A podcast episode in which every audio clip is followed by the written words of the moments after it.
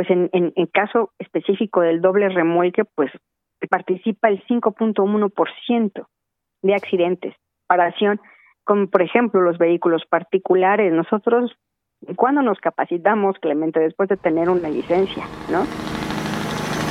Transpodcast, el podcast de transporte.mx. Escucha cada semana entrevistas con los personajes más importantes del mundo del transporte y la logística. Ya comienza Transpodcast. ¿Qué tal amigos de Transpodcast, el podcast de transporte.mx? Mi nombre es Clemente Villalpando y como cada semana vamos a tener un episodio interesante en materia de transporte, de logística y el día de hoy tenemos una especialista en temas jurídicos y normativos. Eh, la conocí hace más de un año en un evento en donde me quedé con la boca abierta por el dominio que tiene de los temas. Y del otro lado de la línea vamos a tener el día de hoy a Patricia Vizcaya Ángeles. Ella es la directora jurídica y de normatividad de la Asociación Nacional de Transporte Privado que también, bueno, pues ahí los conocemos también como los usuarios del transporte de carga. Y bueno, tengo a Patti Vizcaya del otro lado de la línea. Gracias por tomar la llamada. órdenes, Clemente. Pati, a nosotros nos interesa, bueno, pues antes de entrar en materia, que nos platiques un poquito más de tu trayectoria, cómo es que llegaste a la Asociación Nacional de Transporte Privado, dónde te formaste, cómo empezaste en este mundo de, pues, las leyes aplicadas a los fierros y al transporte. ¿Eres abogada de profesión? Es correcto, soy abogada de profesión, egresada de la de la Universidad Nacional Autónoma de México. Maravilloso. Y entonces entras al mundo del transporte, en el transporte de pasajeros, en Grupo ADO, y ahí empezaste a ver que, pues bueno, alrededor del transporte de carga, pues hay un mundo de, de, normatividad, porque luego de repente el sector transportista, no todo, tenemos cierta informalidad normativa, ¿no? ¿No piensas al respecto de eso?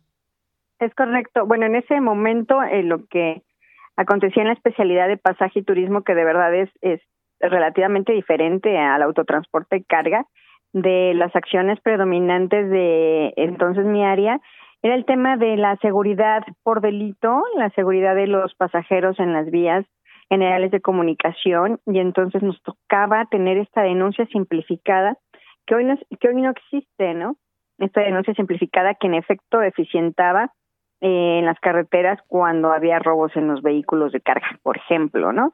Y me tocó precisamente esta reforma tan importante que hubo la ley de caminos, puentes y autotransporte federal, de la ley de vías generales de comunicación y se pasó a la ley, a lo que es la ley de caminos, puentes y autotransporte federal, eh, con reformas importantes, eh, sacando varios capitulados y utilizando lo que teníamos en la ley de vías para hacer una ley en su momento pues novedosa, que ya tiene pues más de 20 años y que ahora últimamente se le ha dado mucho a los legisladores por querer modificar, ¿no? Algunos artículos y que hay propuestas interesantes en el legislativo.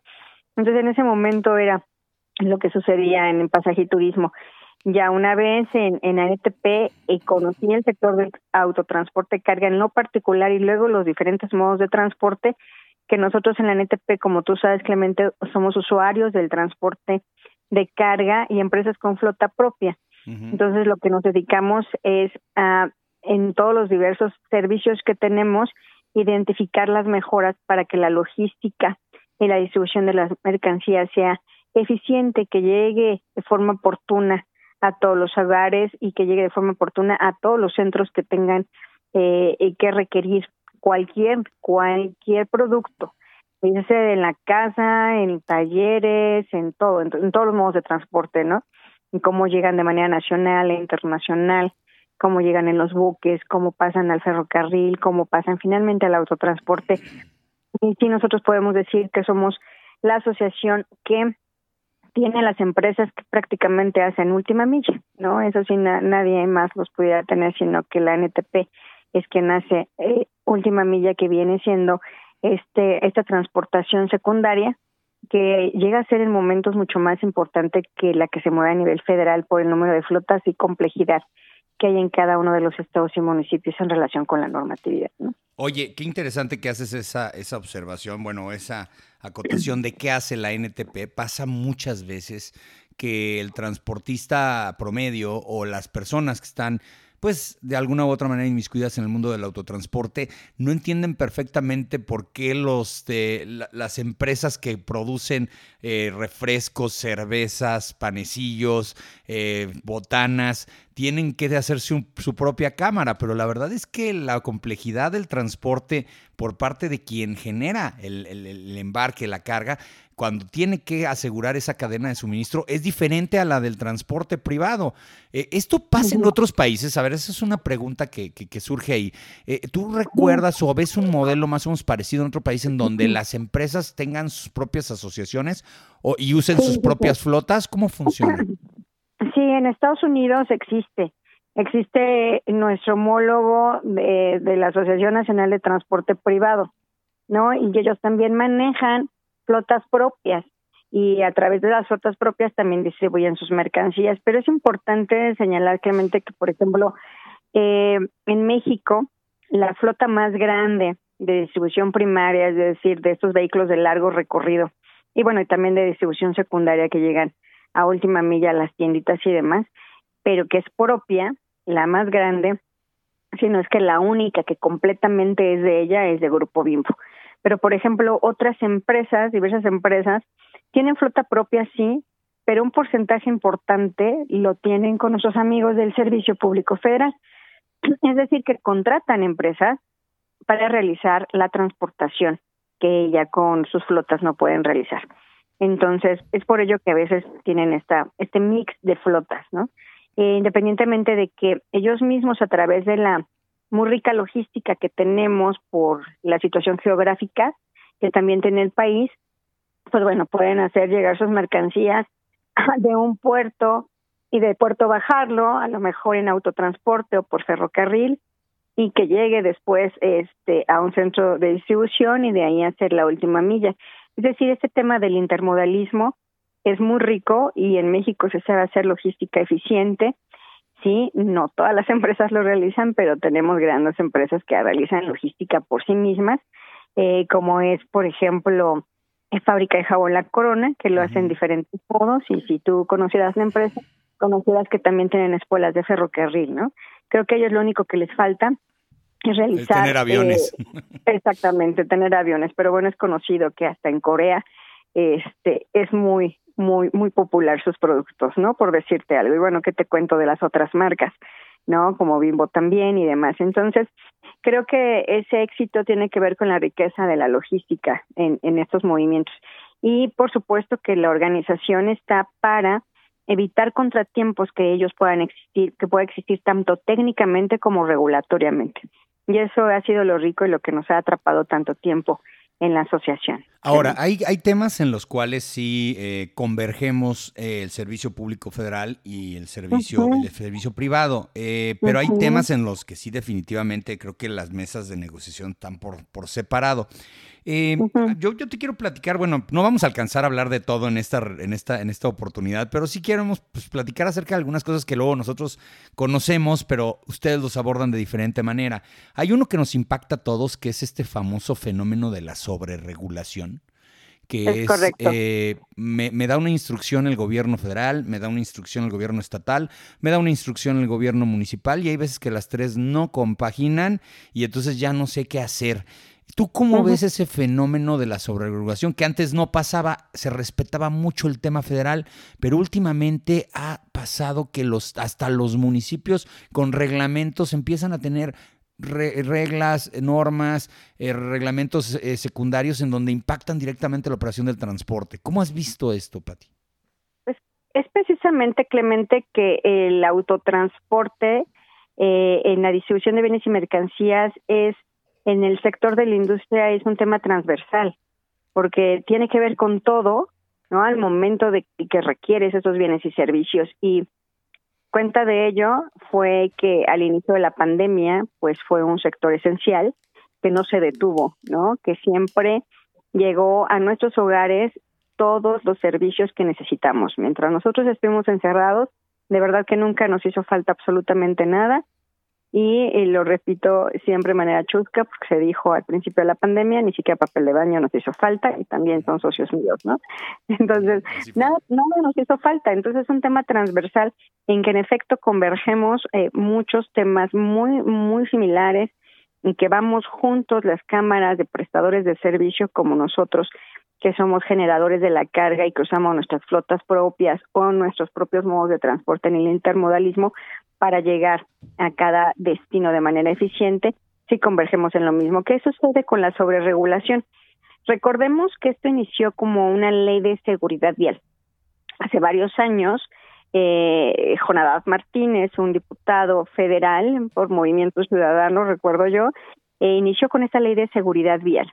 Le hacía falta modificaciones constitucionales. Después lo retoma el Senado a través de, de esta comisión de zonas metropolitanas eh, y Patricia Mercado, Eli Cervantes, eh, Eli Cervantes de Morena, Patricia Mercado de Movimiento Ciudadano y eh, Carabioto también, varios senadores retoman el tema y además le incluyen el tema de movilidad para que en el tema de movilidad, más que ser un concepto de moda, se entienda la eh, convivencia de todos los modos de transporte.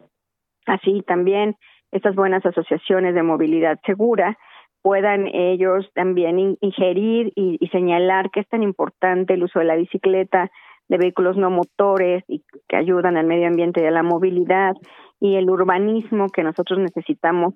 Pues primero, haber diseñado las ciudades conforme al número de habitantes, las zonas de trabajo y de ahí la, la, también la distribución de los bienes, mercancías y de las personas. Entonces, esta ley se enriquece siendo una ley general de movilidad y seguridad vial, en la cual, cuando se estaba realizando, y estos foros interesantes que nosotros seguimos de, de manera regional con, con los senadores en su momento, fuimos plasmando las situaciones que requeríamos en cada, en cada zona geográfica del país y, y señalando que eh, necesitábamos armonizar precisamente a los estados y municipios al respeto a aquellos permisionarios federales a esos que tienen un permiso federal, que es en el caso del transporte privado, tenemos un permiso federal, pero tenemos una placa local. Nosotros seguimos teniendo una doble regulación en el autotransporte privado. Tú vas a ver un vehículo de algunas de las empresas que ya te nombré con una placa eh, del Estado, pues lo vas a ver con un permiso, una tarjeta de circulación federal, que esto lo identifica como permisionario. Al transporte privado nos cuesta más todavía eh, quitarle esta sobreregulación que a nuestros amigos del Servicio Público Federal, porque ellos los distinguen la placa federal. Inmediatamente los ves y dices, esos son permisionarios. A los de transporte privado los tienes que detener y tienes que entonces identificar si tiene o no un permiso federal. Entonces, lo que hicimos es señalar que nosotros no podemos llegar a pie de carretera a los estados a entregar y dejar ahí la mercancía, que tenemos que llegar a nuestro punto de destino y dejar ahí la mercancía y entonces ahí sí ya distribuir con vehículos locales a las diferentes tiendas, otros lugares de servicio o donde debería de llegar en su caso eh, todo todo lo que nos han pedido y hemos llegado a traer en, vehículos de grande de largo recorrido. Ese es eh, lo que ahora estamos nosotros realizando. Y, igualmente que seguramente que otros organismos empresariales estamos hablando con diputados locales con este institutos de movilidad o secretarías de movilidad de cada uno de los estados y municipios para hacerles llegar, en el caso de la NTP, nuestros conceptos torales, nuestros conceptos muy puntuales de qué es lo que de la Ley General de Movilidad y Seguridad Vial consideramos deban adoptar para hacer mayor eficiente la distribución. Un tema, por ejemplo, que traemos nosotros y que sí, que, que nadie más trae porque hacemos última milla, como te decía, eran las bahías de carga y descarga, estos estacionamientos inteligentes que, por ejemplo, en centros históricos, pueblos mágicos y demás, donde obviamente no entramos con vehículos grandes, podamos distribuir, pero también ayudarnos con el tema de los horarios y de señalar en qué momento tenemos un espacio físico libre para entonces estacionarnos y a lo mejor con diablitos y demás distribuir a las calles aledañas. ¿Qué nos hace falta? Infraestructura. Como lo señalé, las ciudades ya están desarrolladas, ya ese urbanismo de primero realizar las ciudades conforme a la movilidad y como ha ido creciendo, pues en todos los aspectos nos ha ganado. Por eso ahora redistribuir de manera eficiente mayores vías, ver alternativas, hacer vallas de carga y descarga, estos estacionamientos inteligentes, que te señalo que ha sido una propuesta puntual de la NTP y que han retomado eh, gobiernos como el estado de Querétaro o Puebla, eh, y que lo vamos a platicar con Guadalajara, con Quintana Roo, con diversos estados, con, con Morelos, eh, diversos estados que estamos en pláticas con ellos para implementarlo. Entonces, esto nos ha traído que, que solicitemos a los legisladores que están realizando la homologación de la Ley General de Movilidad y Seguridad Vial a sus leyes de movilidad locales, eh, homologuen el tema muy particular que señala un artículo expreso de la ley general que señala de no requerir mayores permisos ni grabarlos, o sea, no cobrar absolutamente nada ni pedir ningún otro permiso. Este ha sido un logro muy importante que inclusive en la propia ley tengamos una conceptualización de qué es la sobreregulación y evitar la sobreregulación es este e, es una conceptualización que para nosotros pues ha sido en realidad un objetivo de hace mucho tiempo que por parte del Senado y que pasó por diputados, se depuró los estos artículos y regresó al Senado con mucho con mucha festividad de decirte porque sí teníamos ya mucho tiempo con ello. ¿Qué sucede? Hoy no es una varita mágica. En noviembre del año pasado se cumplieron eh, la fecha para que se hubiera homologado, pero hay muchas cosas que hacer porque ahorita la presidencia del Sistema Nacional de Seguridad de Movilidad y Seguridad Vial la tiene SEDATU, que la va a entregar en octubre a la Secretaría de Infraestructura, Comunicaciones y Transportes, y por eso en estos momentos se desarrollan foros de la Estrategia Nacional de Movilidad y Seguridad Vial. Por eso andamos en recorrido con ellos, señalándole y haciéndole enfoque no solamente a evitar la sobreregulación, sino a tener mayores em, temas de eficiencia en lo que es sostenibilidad, que por cierto tenemos un evento en abril sobre sostenibilidad, hablar también sobre estas rutas eh, eh, de estos horarios y bueno, y todo lo que converge a poder eh, convivir con otros modos de transporte y en la transportación de personas y de carga, ¿no? Es, es un tema muy, muy, muy enriquecedor que tiene muchísimo todavía que dar y que, y que apenas vamos empezando. Tenemos 32 estados, pues al menos he de decirte que actualmente nosotros tenemos mapeados 211 municipios que requieren estos permisos, tanto de carga y descarga como de circulación, y en algunos casos nos pueden cobrar hasta más de 3 millones de pesos por flota anual, que son aproximadamente 80 unidades, y eso eh, son números considerablemente bajos, porque nos hemos encontrado en estados que todavía están mucho más elevados estos permisos. Y bueno, como lo siguen cobrando, pues vamos y les decimos, ¿verdad?, que no tienen que cobrarlos, y si insisten en hacerlo, hoy por hoy podemos ya iniciar procesos interesantes vía judicial. Amparos, amparos. exactamente, porque irían, irían en contra de la Ley General de Movilidad y Seguridad Vial. Entonces, ¿qué es el último recurso? Siempre nosotros como ah, organización somos propositivos y, y hablamos primero con los legisladores para que no les dejen esta tarea al Poder Ejecutivo de cada Estado y bueno, el, el, ejemplo claro que sin tener una ley general, lo que ocurrió en Nuevo León hace unos años y la opinión de la Comisión Federal de Competencias que se modificaran los reglamentos homologados de todo lo que conformaba una asociación de alcaldes y evitar que en cada uno de los municipios se solicitaran un permiso, ¿no? Además de ser ineficiente, hace esto muy cara la distribución, ya la llamaban el impuesto de distribución de las ciudades, además de que encarece, hace un procedimiento para distribución que encarece en todos los sentidos, aunque no te lo cobren, es administrativo.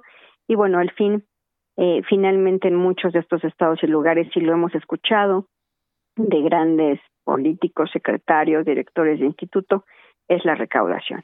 Entonces, esto es lo que sucede en, en materia de, de autotransporte, en particular en estados y municipios, es muy sensible porque hay que distribuir sí o sí. Y este y entonces por eso también tomamos, nos toman mucho para el tema discrecional de la interpretación de, de mucha regulación en los estados y municipios, pero estamos haciendo un gran trabajo. Eh, creo que todos los organismos empresariales coincidimos en ello y por eso es la voz de muchos, no solamente de NTP, afortunadamente de muchos, y por eso en los eventos de los alcaldes de movilidad eh, se referían a esto, en la estrategia de movilidad también, o sea, por todos lados vas a escuchar la sobreregulación y cómo impedir hacerlo, pero aunque no lo crea, hay muchos que todavía no lo conocen. Entonces, estamos haciendo este, mucha difusión y solicitando que esto ya no suceda. Oye, qué, qué interesante lo que acabas de comentar y digo, donde nos, donde nos podamos subir al barco adelante, porque, por ejemplo, los que nos dedicamos a la paquetería, pues tenemos ese problema de los primeros cuadros de la ciudad, donde es un verdadero relajo. Eh, siempre hay que dar para el refresco. Tristemente es una cuestión que ya se les da ahí.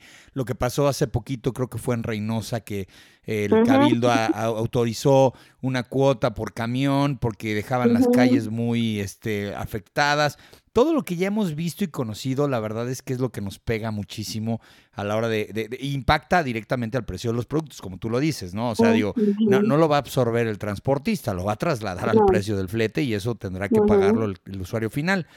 Oye, hay un tema que también me interesó mucho, estábamos platicando en el previo antes de entrar al aire, que nos vimos en en un evento en donde tú hiciste una exposición muy interesante acerca de mejores prácticas de normatividad y de tramitología por parte de las autoridades federales. Esto se viene dando después de la pandemia, que yo digo que la pandemia también sirvió para que mucha gente tuviera un pretexto para no hacer las cosas bien. Todavía al día de hoy hay quien te dice que por temas de la pandemia no puede hacer las cosas como las hacía antes de la pandemia cuando dices, oye, ya el mundo ya regresó a la normalidad, ¿no? Y este fue el famoso caso de las licencias y de los permisos de circulación y la gente comprando flotas pero no sabiendo cuándo los iba a poder poner a circular y los operadores viendo a ver si no los estaban extorsionando cada rato en la carretera porque no les daban las autorizaciones ni el apto médico. Tú hiciste una exposición ahí muy interesante. Platícanos qué, qué ha salido, qué se ha podido avanzar en esto de que ustedes, bueno, no sé si están involucrando también a, a otras áreas, a Canacar, con Atram, a Motac o a quien sea, para poder hacer este tipo como de ventanilla rápida en materia de tramitología y permisos ante la Secretaría ahora de Infraestructura, Comunicaciones y Transportes. Sí, gracias. Fíjate que vamos avanzando. Eh, mi idea en aquel evento original, que lo traemos, por supuesto, de algunos años, y que no es exclusiva de la NTP en Patricia Vizcaya, es que los vehículos salgan emplacados desde planta. Por eso lo presenté en ese eh, evento en particular de una armadora amigos queridos nuestros.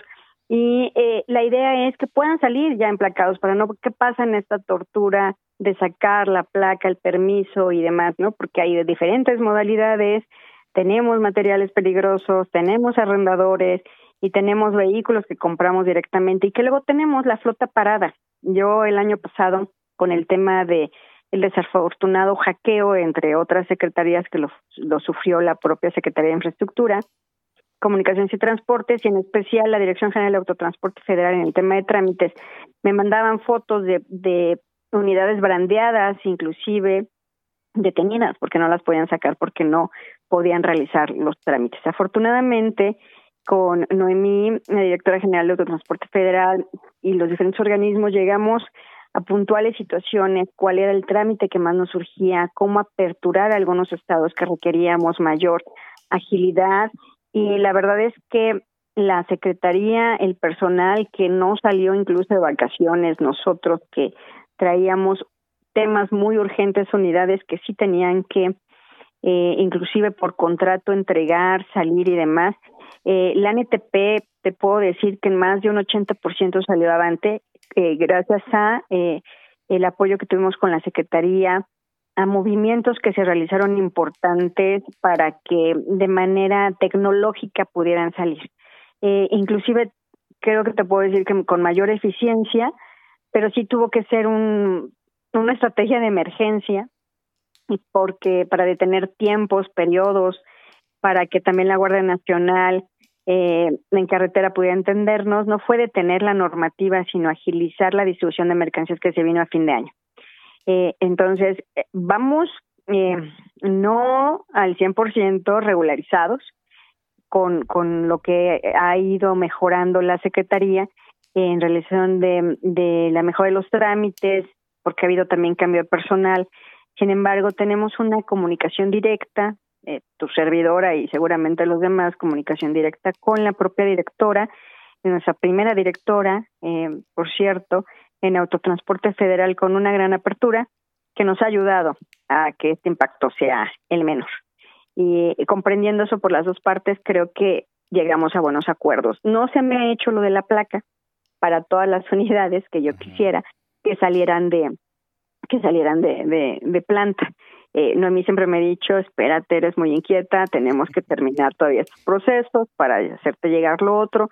Pero he de decirte que tanto ese proyecto como el proyecto de que el transporte privado, esas flotas que te digo que mueven sus propios productos, tenga una placa federal de transporte privado como lo tiene, por ejemplo, arrendamiento, llega a ser realidad, es, es un proyecto que algún día, yo espero que sí, la idea nos permita haberlo hecho realidad, ¿no? Pero este son temas que vamos saliendo avante hoy por hoy.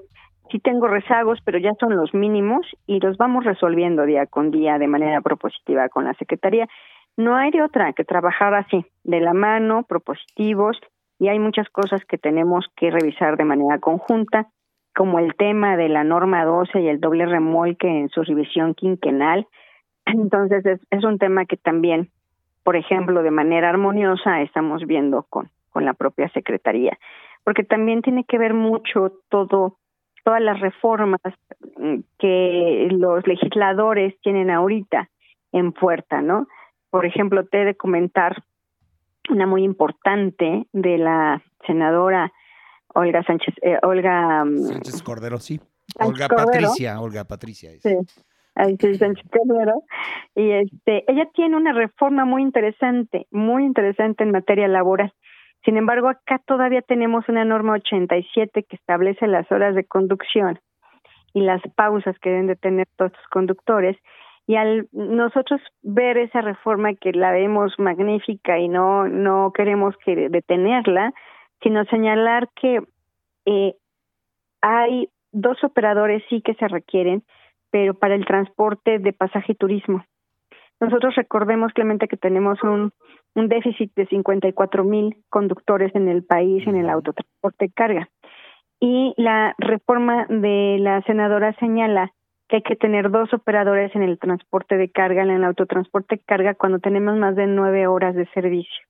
Entonces, esto, si llega a pasar, porque ya fue dictaminada en positivo en comisiones. Si esto llega a pasar al Pleno y se vota y demás, y pasa a la Comisión de Asuntos Legislativos y demás, que todo es un proceso legislativo muy interesante que lleva, nos tendría tendría que muchas como otra normatividad imposible de aplicarse, porque no tenemos conductores.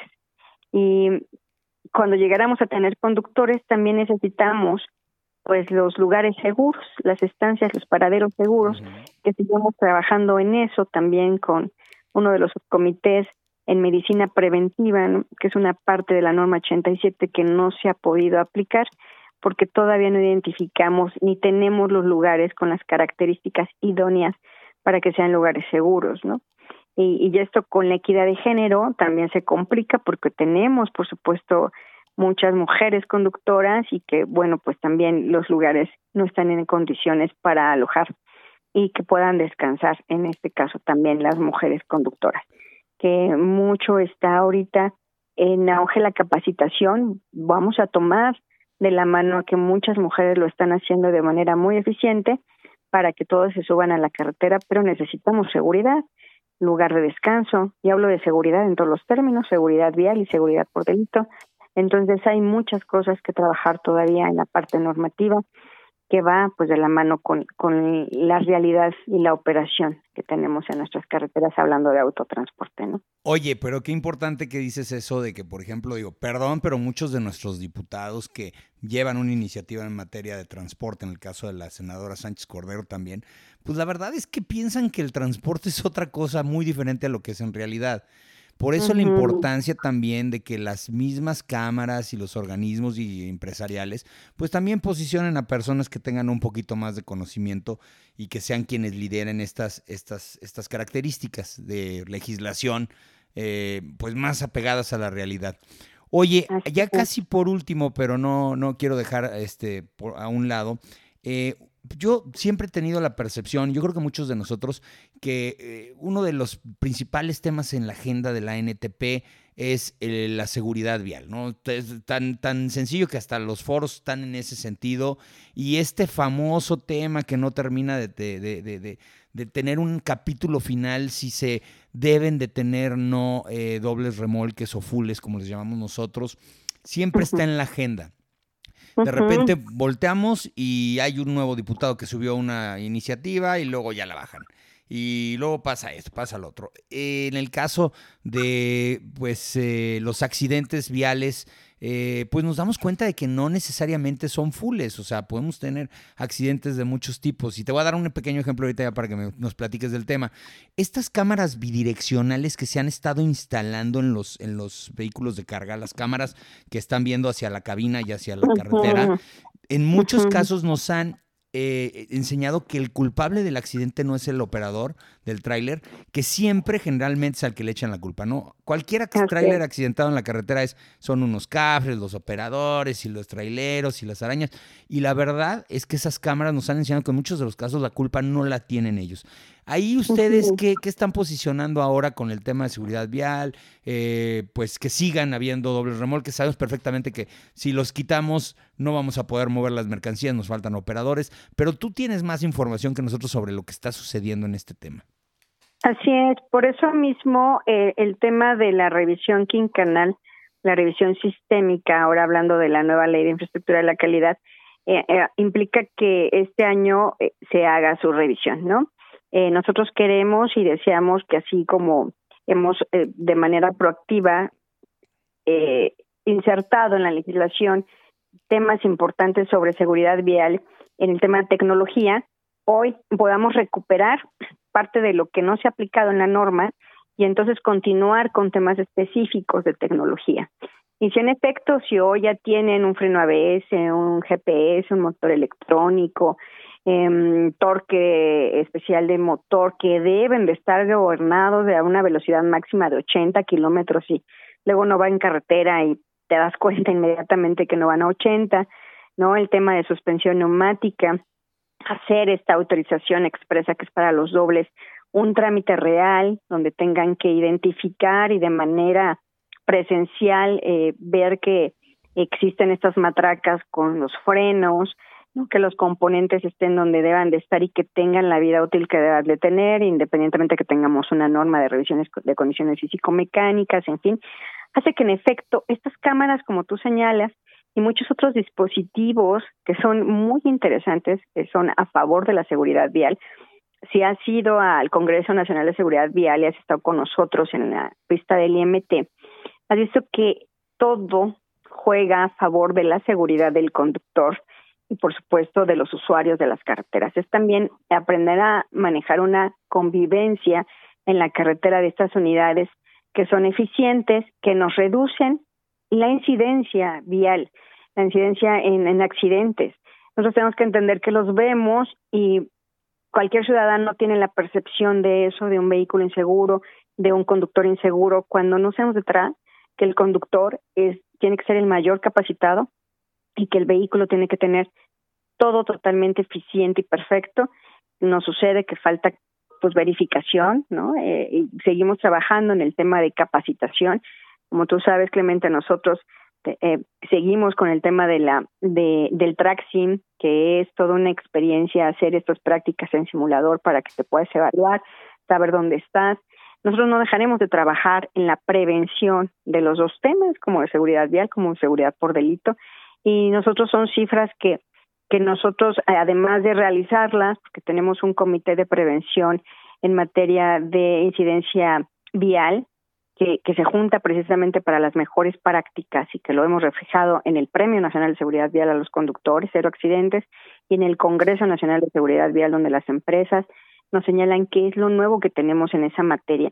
Pues en, en, en caso específico del doble remolque, pues participa el 5.1% de accidentes, comparación con, por ejemplo, los vehículos particulares. Nosotros, cuando nos capacitamos, Clemente, después de tener una licencia, ¿no?